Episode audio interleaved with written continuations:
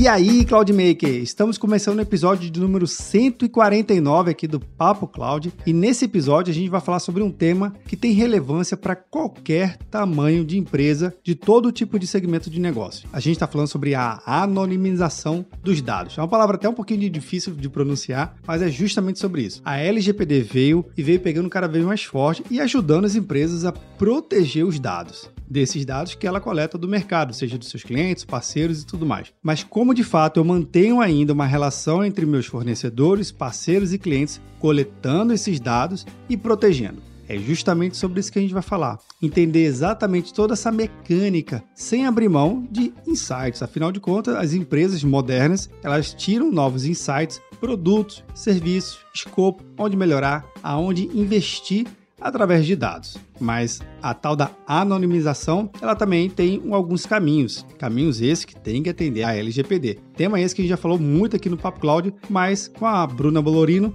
a gente vai conseguir entender muito mais esse conceito e como ela tem feito e gerenciado tudo isso lá na Delphix. Curioso? Eu sou Vinícius Perro e seja bem-vindo ao Papo Cloud.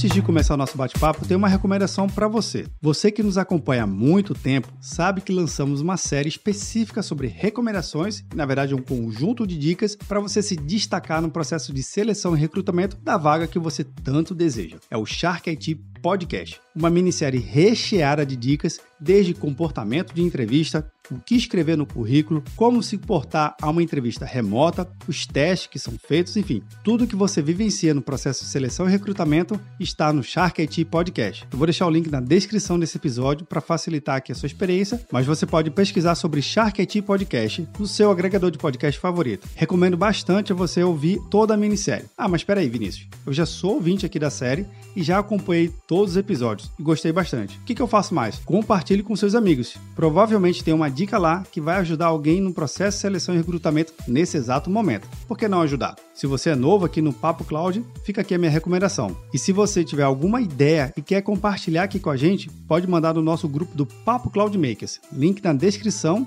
ou um WhatsApp direto aqui para mim. 81 7313 9822. Bora lá pro nosso Papo Cloud?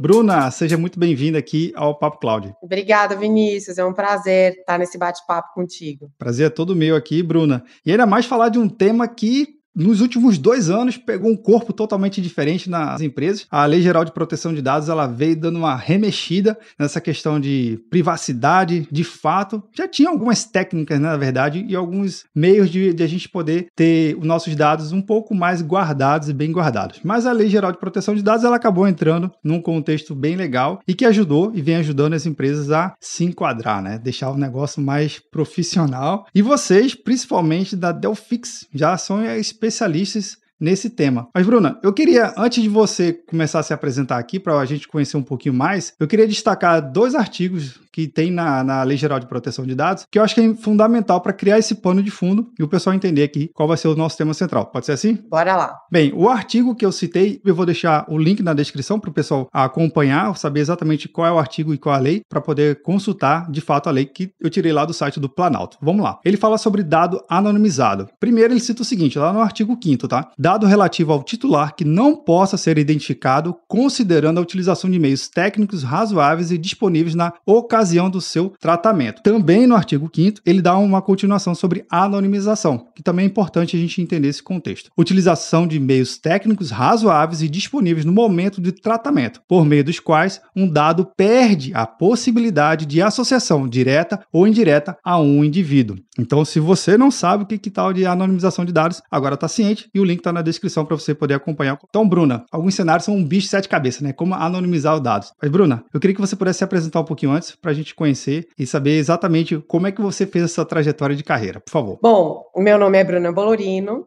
eu sou mãe, é, de duas crianças, o Joaquim e a Bárbara. É, sou casada, eu sou apaixonada por levantamento de peso. Opa, legal. É, powerlifting. É claro que nos últimos quatro anos eu estava um pouco ocupada tendo filho e cuidando deles, então essa prática Tava levantando outro peso. É, tava levantando o peso das crianças. Exatamente. Né?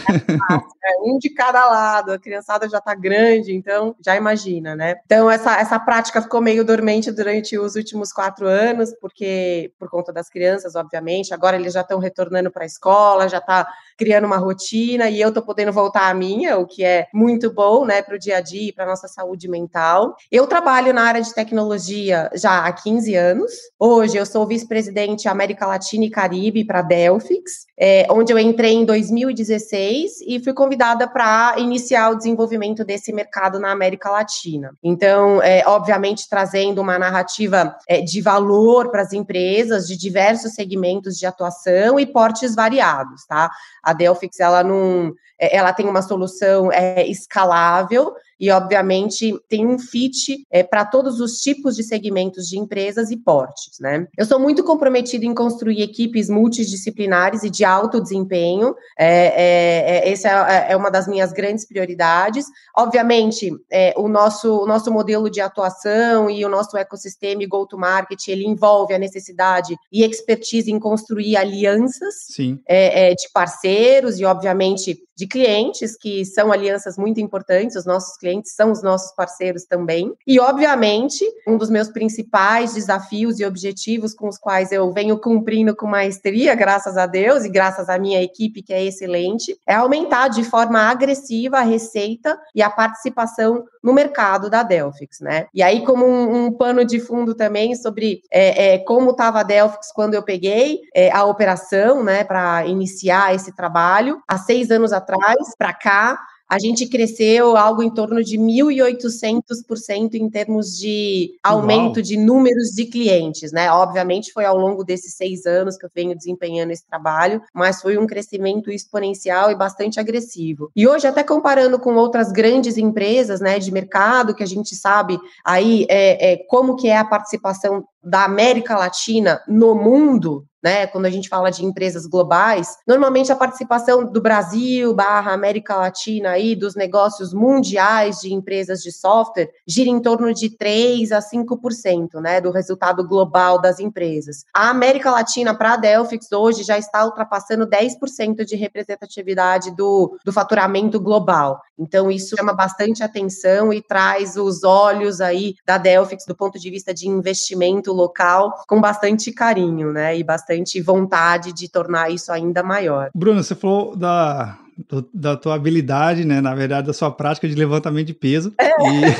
E, e, que ficou bastante. Eu fiquei bastante curioso a estratégia, né? Porque nesse contexto, até tentando fazer uma, uma analogia, para fazer um crescimento de uma empresa, você tem que ter uma estratégia, assim como fazer também um levantamento de peso. Você tem que preparar, você tem que ter um preparamento físico, você tem que desenvolver uma rotina de trabalho muito bem focada e ter um objetivo de médio, longo, curto e longo prazo muito bem determinado para com que você consiga ter esse crescimento. Essa analogia também faz sentido no seu, nesse crescimento que você teve na Delphix, você realmente traçou e foi se preparando e, e cada erro e acerto foi se ajustando ali? Faz total sentido, Vinícius, porque hum, quando você está começando a operação numa região, raramente você tem os investimentos disponíveis aos quais você idealmente precisaria para tocar o negócio e fazer o negócio crescer, né? Então, quando eu falo em levantar é, é, peso do ponto de vista né, de uma prática esportiva, na Delphix eu também levantei muito peso sozinha do negócio para fazer fazer a gente chegar onde a gente chegou hoje. E foi com uma equipe bastante enxuta, bastante reduzida no início, né? Então, esse levantamento de peso, fazendo analogia para o nosso mundo aqui profissional, foi uma prática tanto minha quanto da minha equipe no início dessa operação. Então, é, foi essencial, sim, com erros e acertos, para a gente conseguir chegar onde a gente está hoje e ter a visibilidade, não somente no mercado, que hoje a gente já tem um, um conhecimento do que é a Delphix entre as empresas high enterprise, né? Né? Eu, eu, eu diria assim, que são as que, é, no momento, se mostram mais preocupadas e com mais recursos para investir em soluções inovadoras como as que a Delphix traz. Então, essa foi de fato uma prática, é, uma prática é, real e uma analogia perfeita que você acabou de fazer.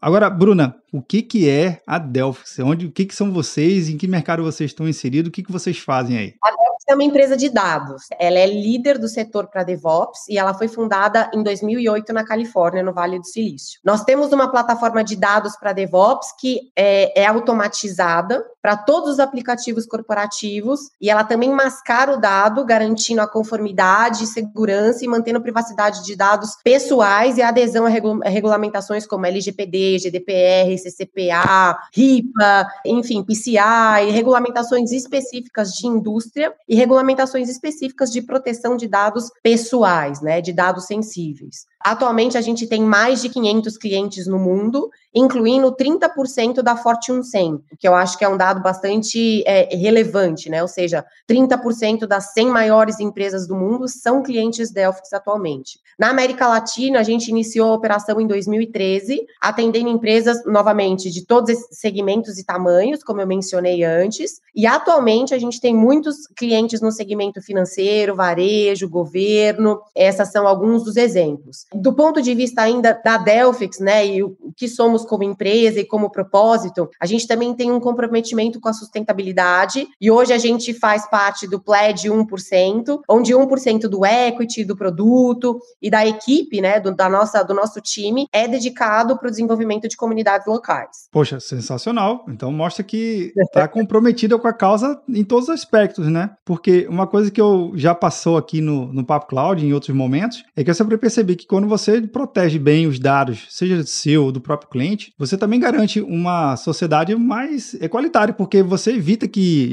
exponha dados sensíveis de, de determinadas situações e ninguém quer ver o dado exposto e prejudicar alguém que às vezes né, consumiu ali o seu produto ou serviço e, e, pode estar sendo tendo um prejuízo de forma direta ou indireta. E esse e essa participação também de vocês é, é incrível, meio que fecha o ciclo, né?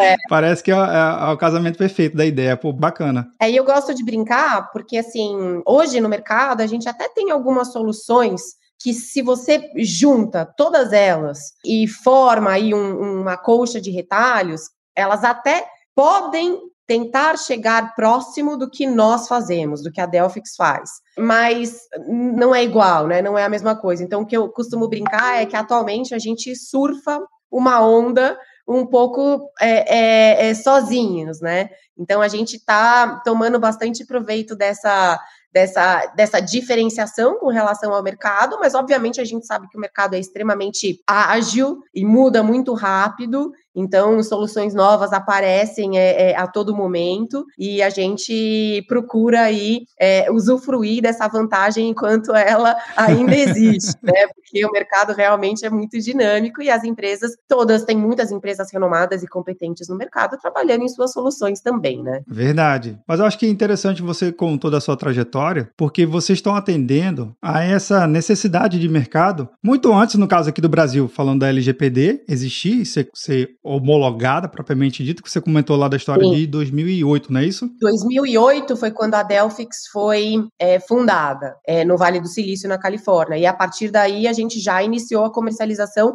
do mesmo portfólio que nós temos hoje. Obviamente que isso foi melhorando, Sim. né? É, é, é, e evoluindo com o tempo, mas é basicamente o mesmo portfólio desde 2008 que a gente tem, o que é muito simples. A Delphix tem um approach no mercado muito simples, assim, do ponto de vista de funcionalidades, né, numbers e tal, é algo bem simples e direcionado, não é aquela chuva de part numbers, um add-on para cada, cada funcionalidade diferente que você quer consumir. Então, tudo isso é muito simples e é muito transparente para o cliente. É um dos feedbacks que a gente costuma ter. Como é bom, né, lidar com a Delphix nesse sentido. E eu espero que permaneça assim ainda por muitos anos. Ó, um parêntese aqui que eu confesso: a comercialização de softwares e como produto ou serviço, ela é um, é um oceano de part numbers, SKUs, é uma tabela enorme assim, de, de como você precificar. E eu confesso que normalmente para você acelerar o negócio, se você simplificar de como as coisas se encaixam, né, de como você de fato contrata o produto e o serviço, ele realmente facilita muito o dia a dia de tanto do gestor, da equipe técnica e da, da, empresa como um todo, setor comercial, enfim, porque se simplifica. Então, parabéns pela simplificação, isso já ajuda bastante o mercado. Obrigada.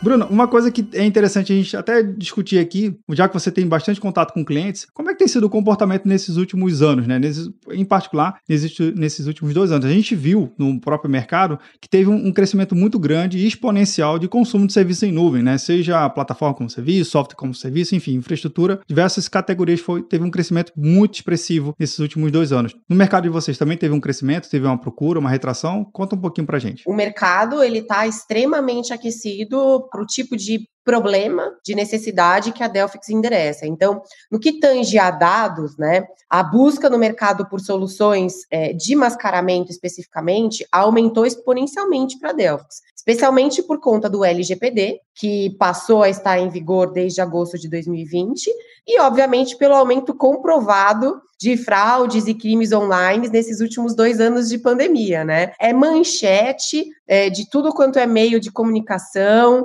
é, empresas Verdade. importantes e grandes para a nossa economia sofrendo com esses ataques, com vazamentos. Então, os CISOs e os gestores de empresas que lidam com essa grande quantidade de informações é, pessoais e de terceiros, eles têm buscado sim soluções de proteção de dados e privacidade dos dados, como algo assim primário, eu diria, na lista de prioridade, pelo, pelo que eu tenho visto. Então, essa, esse seria o panorama inicial. Mas se você for pensar do ponto de vista de mercado, né, e da tecnologia em si, a tecnologia ela está no coração desse processo de, de, de transformação digital, né? Sim. É ela que está habilitando esse processo de transformação digital das empresas. E o, o centro de tudo isso são os dados. Então, essa é a preocupação das empresas hoje. Então, em como tornar os dados seguros, em como fazer bom uso dos dados, em como tomar ações inteligentes em prol do negócio, em prol da comunidade, em prol dos funcionários, tudo isso é com base nos dados.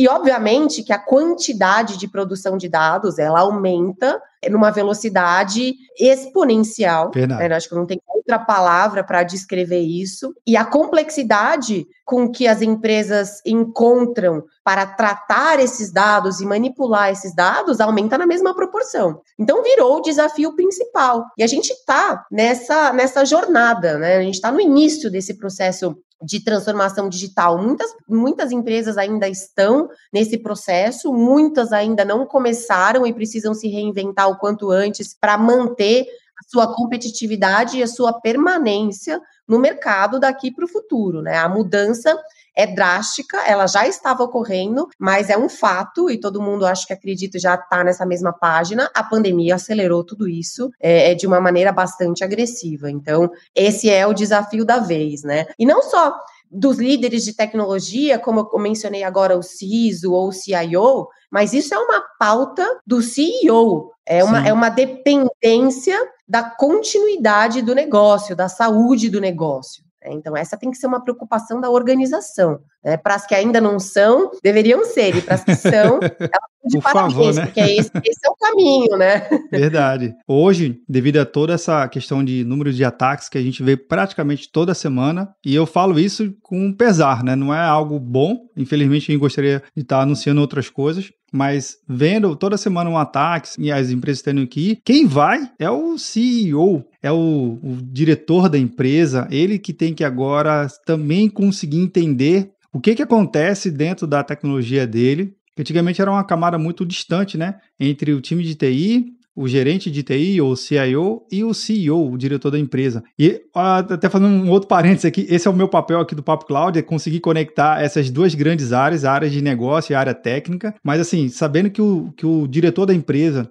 ele tendo que se expor para poder comunicar né, via público, falar o que está acontecendo com os dados dele, também traz um outro dado que você falou que me destaca muito. A única coisa que eu só vejo diminuir em relação a dados é o tamanho do equipamento que armazena ele. Eu tenho um disco que tem, ele é menor, que tem uma capacidade de teras maior, mas ele é menor, consome menos energia, né, mais rápido, mas o volume de produção de dados é exponencial. Eu só vejo aumentar. Eu não vejo diminuir nesse, nesse sentido. Então, entender esses dois aspectos. Se eu só tenho dados que só faz aumentar e eu também eu tenho que me expor. Agora, eu tenho, não me expor, mas eu tenho que ir a público e falar enquanto presidente da organização. Bruna, explica pra gente então como é que eu consigo proteger tudo isso para ter os meus dados, é algo importante, né? Já saiu em diversas é, revistas especializadas, que é o novo petróleo, que é uma nova economia, que é o. Enfim, tem, tem adjetivo para tudo ali. Explica pra gente esse negócio, como é que a gente consegue proteger com essas tecnologias de anonimização? É, essa pergunta é bastante abrangente, né? A gente poderia abordar o mundo, né, dentro dessa pergunta. Mas é, é, vamos, vamos pensar aqui em três recomendações, né? Que se elas forem bem executadas, elas podem ajudar as empresas a manter a continuidade de negócio, porque no final o que importa, né? O que todas essas medidas, todas essas ações, esses planejamentos é para garantir a continuidade de negócio e, obviamente, a saúde dele. Então, foi um pouco do, do ponto que eu estava tratando antes, né? Que as empresas não tratem o tema de cibersegurança como sendo uma, uma, uma, preocupação exclusivamente da área de tecnologia,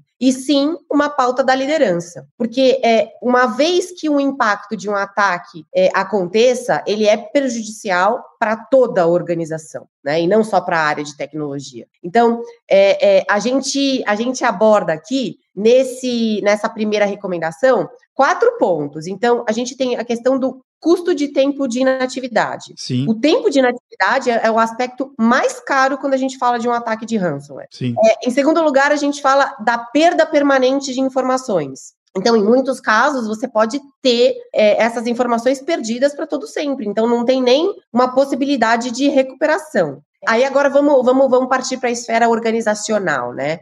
A gente tem danos na imagem da marca. É, é, hoje o mercado, ele julga. É uma, é uma forma de medir estereótipos. Ok, todo mundo é solidário, meu parceiro ou meu competidor, ele teve, ele teve uma exposição e tal, mas é, isso traz danos para a imagem da marca da empresa. É algo muito além. Sem contar as multas altíssimas. Então, esses seriam os quatro pontos dessa primeira recomendação do que tange a ser uma prioridade da liderança da empresa e não só da tecnologia.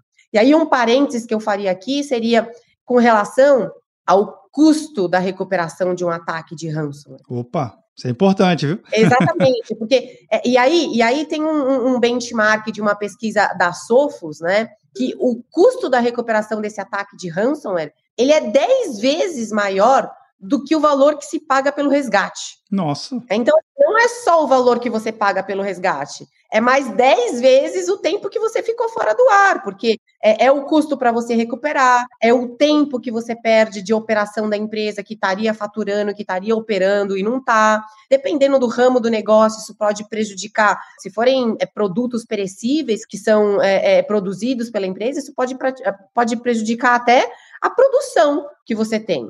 Né? Ela pode ser inutilizada por é, é, questões de logística e tudo mais. Então, o, o, os impactos nessa cadeia, eles são hum, gigantescos. Segundo item, né, dos três que eu comentei no início, é o mapeamento dos riscos e o monitoramento contínuo. Isso tem que ser uma prática, né, contínua. Não é algo que você vai tomar uma ação no momento X pronto, acabou. Não, isso é uma prática contínua e o monitoramento tem que ser contínuo. Então, hoje, a Delphix, por exemplo, traz a possibilidade de você garantir que é, é, os seus dados e até os backups que você está fazendo, que eles estão íntegros. Então, com, essa, com esse tipo de tecnologia, você consegue detectar que tem alguma coisa errada até mesmo antes dela estar tá visivelmente ali disponível para os olhos, né? Então, é uma questão de leitura dos dados que estão sendo gravados. Então, é, no, num primeiro momento, se você está lendo um dado que já tem algum tipo de corrupção, é, a ferramenta já inicialmente já deixa isso escancarado, né? Então, isso é a questão do mapeamento dos riscos e monitoramento contínuo. E por fim, o terceiro item, eu diria que é ter um plano de ação para quando um ataque acontecer, você tem um plano de ação para recuperar o seu dado, você tem um, um, uma cópia, um, um, ambiente produtivo numa nuvem, é, é, em uma estrutura totalmente segregada da estrutura que eventualmente foi atacada. Então, assim, para você ter a sua empresa 100% é, paralisada, né? É, é, porque você só tem a sua operação cons é, é consolidada e, e, acontecendo em uma localidade. Mas se você tem é, é, redundâncias disso, se você tem ambientes prontos para assumir a operação em caso de falhas e segregados, né? Falando é, redes segregadas, né? Vilãs segregadas e tudo isso, o risco de você ter uma paralisação por completo da sua operação, ele é bastante mitigado. Né? Então tem que ser um ataque muito complexo para mapear mapear todos os sites onde você tem operação ou possivelmente um site de recuperação, né? Então, é, é nisso que a gente fala de plano de ação. Então, para finalizar esse item, é, a Delphix ela ajuda empresas de todos os tamanhos e segmentos para mapear e automatizar esse monitoramento de forma contínua. Então, essa essa é a, a, o ponto que eu acredito ser crucial, né? Você manter todas essas atividades e cuidados com a sua operação de forma contínua e a, a executando adaptações ao passo que elas são necessárias, né? Porque nada é estático, né? Sim. Tudo isso é muito dinâmico. O negócio é um ser vivo, né? Ele não. Exato. A gente fala muito que, ah, qual é o plano de negócio? Mas meu amigo, daqui a dois, três meses acontece alguma coisa no mundo que se aquele acontecimento vai interferir no seu segmento de negócio ou na sua empresa dire diretamente, vai ter que mudar tudo de novo, vai ter que ser recalculada a rota constantemente. Exato. Por isso que a proteção de dados ela precisa ser contínua. Né? Então você tem que sincronizar de forma contínua os dados nos diversos sistemas e aplicações, on-premise, cloud, em todas as localidades que você tiver, quase que em tempo real, permitindo uma proteção que seja imutável e a recuperação de dados em qualquer período a nível de segundos ou a nível de transação. Isso, isso é uma coisa que a solução da Delphix oferece e permite que seja realizada. A questão da recuperação contínua, você precisa ter APIs e funcionalidades de automação para poder recuperar instantaneamente as aplicações e os ambientes isolados de recuperação. A detecção contínua, você tem que permitir rastrear, testar, validar os dados, tudo isso de forma automática para você conseguir detectar alteração de blocos, né? É, é, arquivos, bancos de dados. É isso que previne que o ransomware fique incubado, protegendo contra vários vetores de ataques e aí garante a confiabilidade dos seus dados. E a conformidade contínua, que é a identificação, dos dados sensíveis, mascaramento de forma automatizada e o provisionamento de dados para aplicação e ambientes de projetos, mitigando esses vazamentos. E todo esse provisionamento de dados com os dados já protegidos, já mascarados. É, um outro ponto curioso que eu esqueci de mencionar é que a, a gente faz muito uma associação com o iceberg, né? Sim. Onde a pontinha do iceberg é o que você vê, né? E o que, que, e o que, que você vê e o que, que normalmente está na pauta da maior preocupação das empresas, é o ambiente produtivo. Verdade. Mas o que está abaixo ali, é, é, a gente pode ver, é a parte gigantesca do iceberg. É 80% do tamanho do iceberg, que é o quê? Os ambientes não produtivos, que são cópias e cópias e cópias do ambiente de produção. E muitas empresas hoje, elas não têm o mesmo nível de segurança e de proteção nos ambientes não produtivos comparado com o que elas têm nos ambientes produtivos. E aonde que acontece a grande maioria de vazamentos e ataques? Nos ambientes não produtivos. Olha aí, caramba. Os ambientes não produtivos. Então, você tendo uma prática é, é, de detecção, conformidade e monitoramento e mascaramento contínuo dos seus dados não produtivos, você elimina aí 80% desse seu risco, porque se você se ocorrer um vazamento,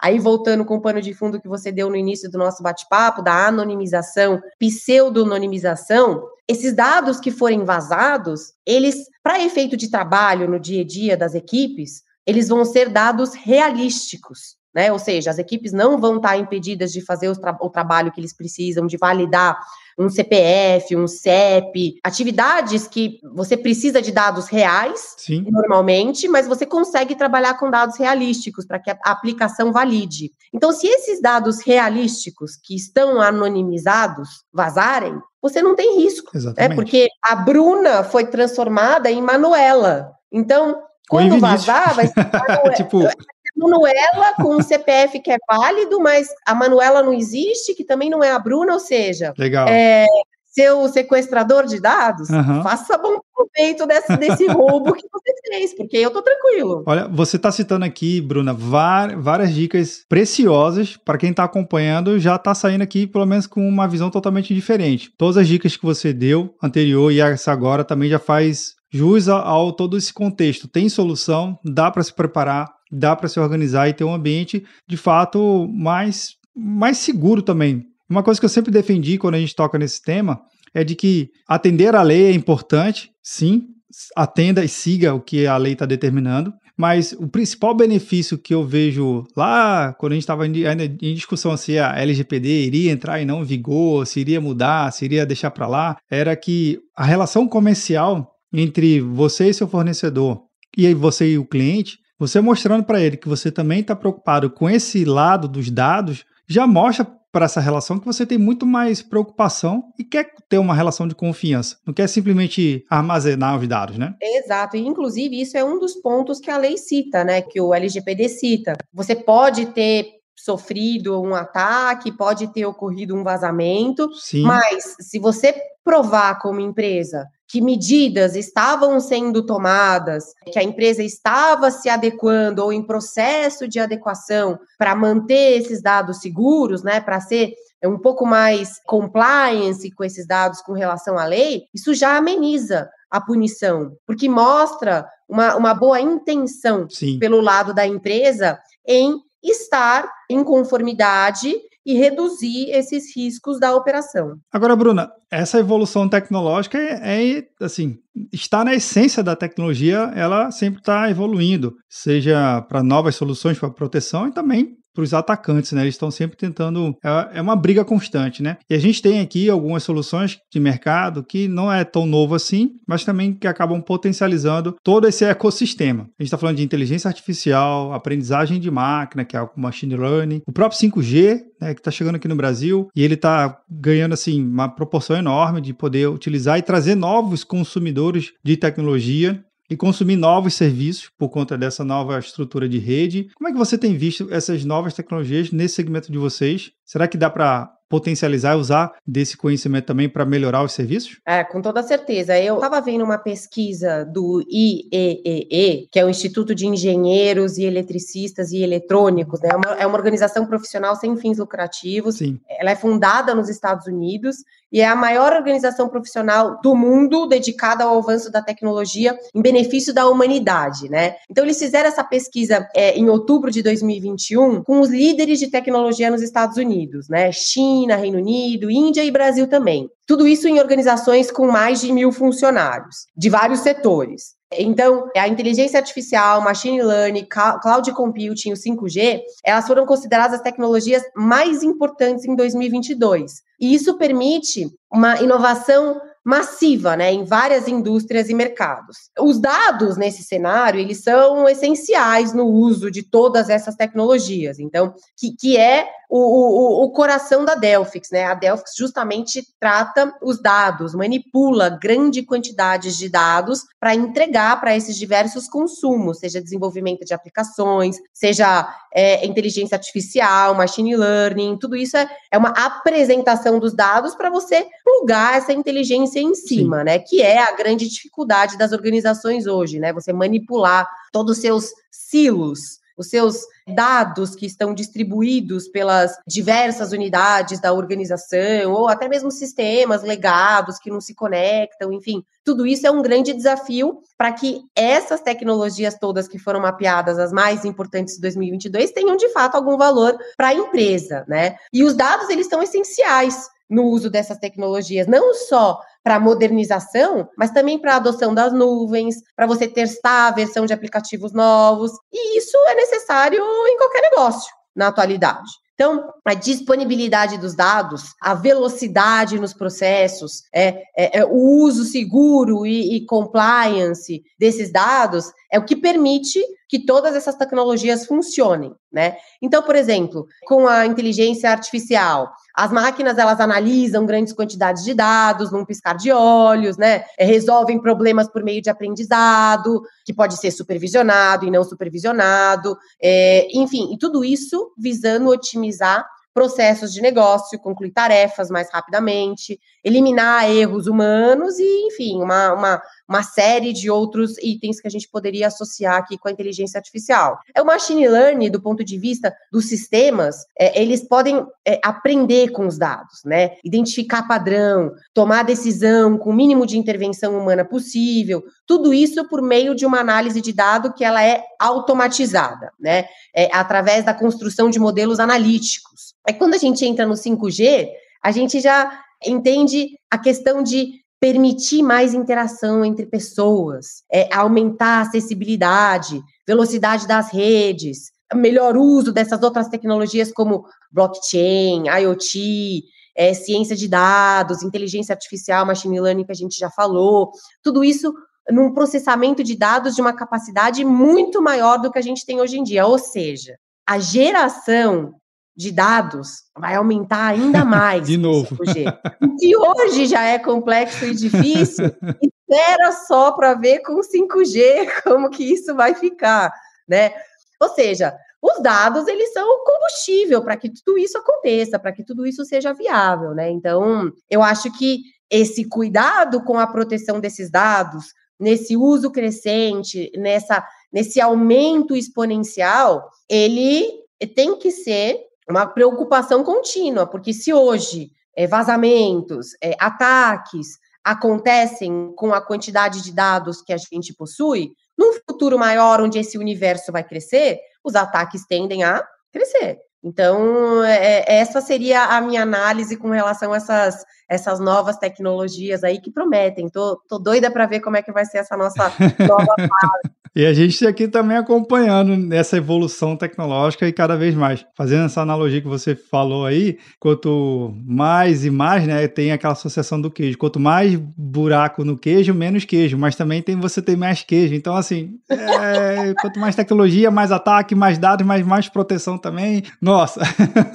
É uma loucura, né? É uma loucura. Mas é para isso que a gente está aqui e o mercado de tecnologia está aí para prover soluções interessantes a gente estar tá sempre um passo à frente, ou até mais, né, de, de situações como essa. Bruna, eu sei que a gente tem muito assunto para falar. Segurança é algo que sempre me encanta muito, eu sou entusiasta nesse tema, e ainda mais falando sobre essa parte tão particular de, de, dados, que eu acho que faz toda a diferença no mundo do século XXI que a gente vive hoje. Mas uma pergunta que eu faço a todos os meus convidados e convidadas é o seguinte: então vamos lá. Para Bruna, o que, que é computação em nuvem? Bom, para mim, computação em nuvem é o presente, é o futuro, né? É onde os usuários e as empresas consomem e pagam sob demanda. É elasticidade, é menos burocracia, é agilidade. Né? É importante a gente saber que os dados que eles estão na, nas nuvens, é, seja numa aplicação ou num sistema, é, que, eles, é, que eles estejam protegidos, de novo, né? É, é, voltando para a segurança, evitando problemas para as organizações e para os usuários. Então, essa, essa, essa eu acho que é a definição mais é, simples e direta de cloud. Então, hoje, é, eu vejo entre os clientes da Delphix, né, a agilidade e a facilidade para aqueles que usam a cloud em iniciar um novo projeto, em acelerar uma demanda de negócio. É, no meu passado, eu trabalhei com, com infraestrutura, né? E eu lembro como era complexo e como as empresas tinham e ainda têm que se preparar para suprir as suas necessidades de negócio do ponto de vista de infraestrutura. Então, ou seja, o negócio tem uma demanda e você precisa ter uma infraestrutura pronta, disponível para absorver aquela demanda. Então, a complexidade ela, ela é tanta. Então, assim, estudar qual equipamento que você quer comprar, fazer o sizing desse equipamento, negociar comercialmente com o, o fabricante do qual você vai comprar esse equipamento, o tempo que demora para você preparar o equipamento, para você chipar o equipamento, aí o equipamento parava na alfândega, o cliente se descabelando porque tinha prazo para iniciar e para entregar o projeto. Hoje, a gente fala de ambientes efêmeros. Isso, isso é lindo. Né? Isso é lindo. Você é, sobe um ambiente, você executa o que você precisa executar, e depois que terminou, você mata ele. É, é um ambiente efêmero. Ele surge para atender uma demanda específica de negócio. Então, a velocidade com que as coisas hoje podem ser feitas, comparadas com como elas eram feitas no passado, isso é lindo, né? Isso é evolução, isso é a tecnologia. Então, eu acho que, de novo, de uma forma é, é, bem resumida, é o presente e é o futuro. Bacana. Legal, gostei da sua definição aí. Foi bem diferente do que eu já ouvi aqui, já passou pelo Papo Cloud. Mas, Bruno, eu queria agradecer por demais a sua participação em todos os seus insights aqui compartilhado e até a próxima oportunidade. Até a próxima, Vinícius. Obrigada. Legal. Um recadinho aqui para você que está nos acompanhando. Esse bate-papo aqui não termina aqui não. A gente lá no grupo do Papo Cloud Makers, a gente está discutindo esse tema da Bruna e todos os outros mais lá no grupo. bit.ly barra Papo Cloud Telegram, link na descrição desse episódio. Te vejo você no próximo episódio do Papo Cloud. E aí, tá na nuvem?